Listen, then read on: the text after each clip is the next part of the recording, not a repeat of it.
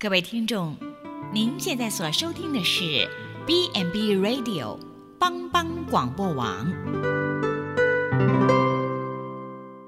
亲爱的听众朋友，大家好，我是木宁，欢迎收听心灵小站，聆听心灵的声音，落脚丰盛的小站，不一样的心灵之旅。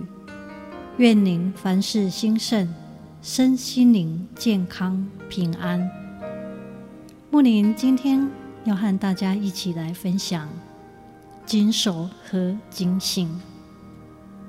有一则报道，在非洲，羚羊每天早晨一醒来就知道，它应该比跑得最快的狮子还要快，否则肯定会被吃掉。狮子每天黎明醒来，它也。明白，他跑的速度至少必须超过那醒来的羚羊，不然就得饿死。当太阳升起来的时候，不管是狮子还是羚羊，你总得快跑，因为彼得前书五章，耶稣的门徒彼得提醒我们说。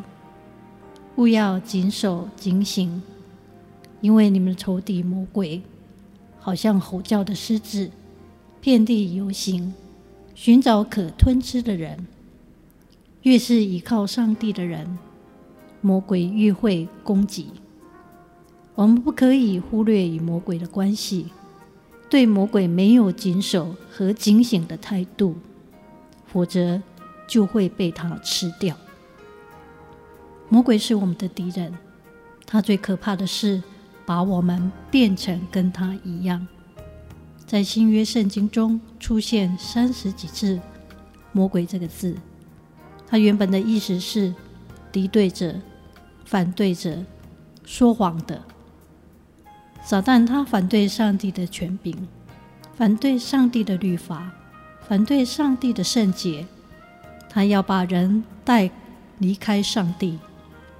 不谨守警醒的人，这个结局就是被魔鬼吞吃了。这对我们是多么好的提醒！我们不可以等到傻蛋向我们进攻了，才想到需要防御，才考虑用什么战略，令我们的灵魂不至于受到魔鬼的蛊惑。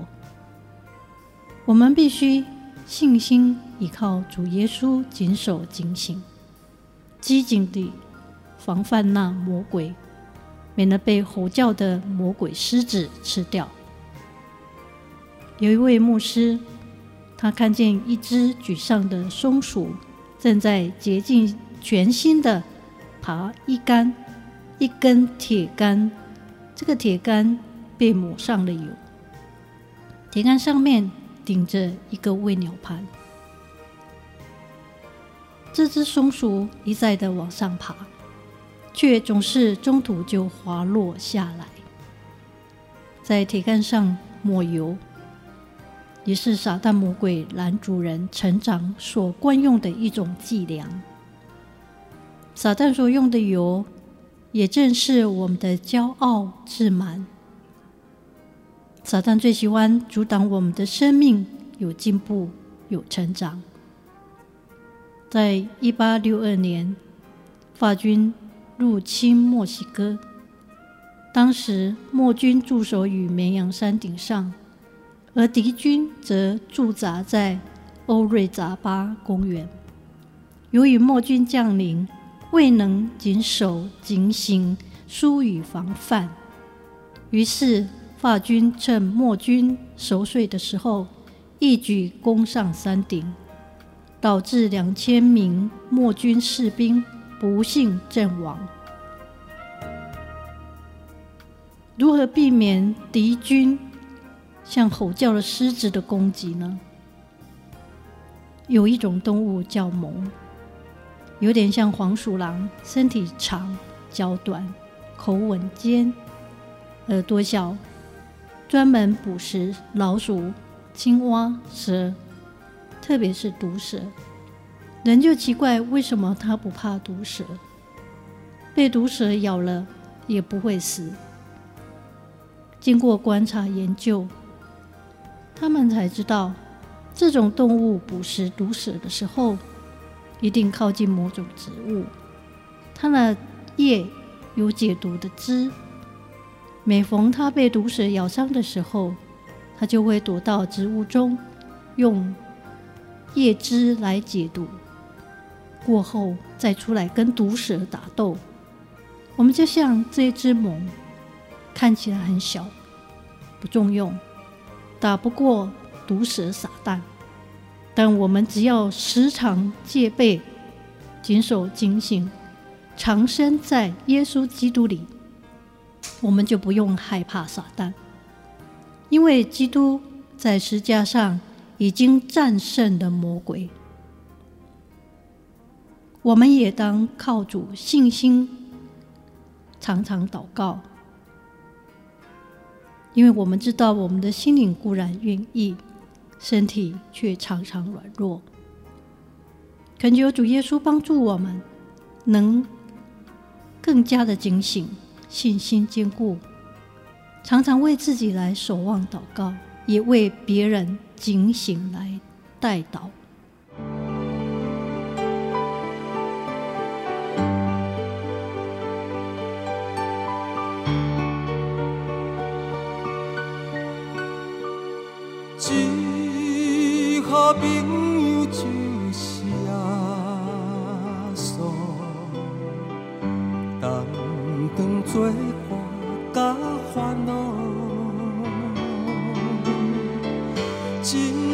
真正难有大大福气，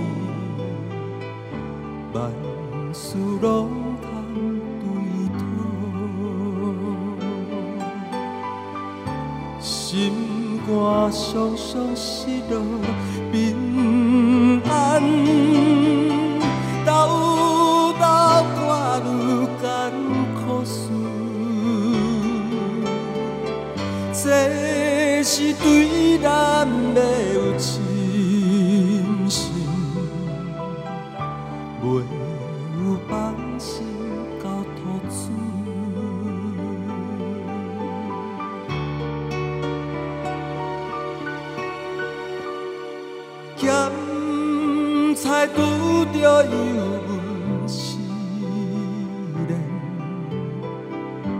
也是心。大烦恼，只可唔通常常失志，着将大项来祈祷，交朋友到这真重。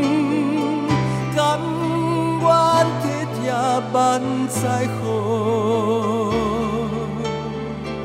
耶稣在咱心的暖流，将这苦事来祈祷。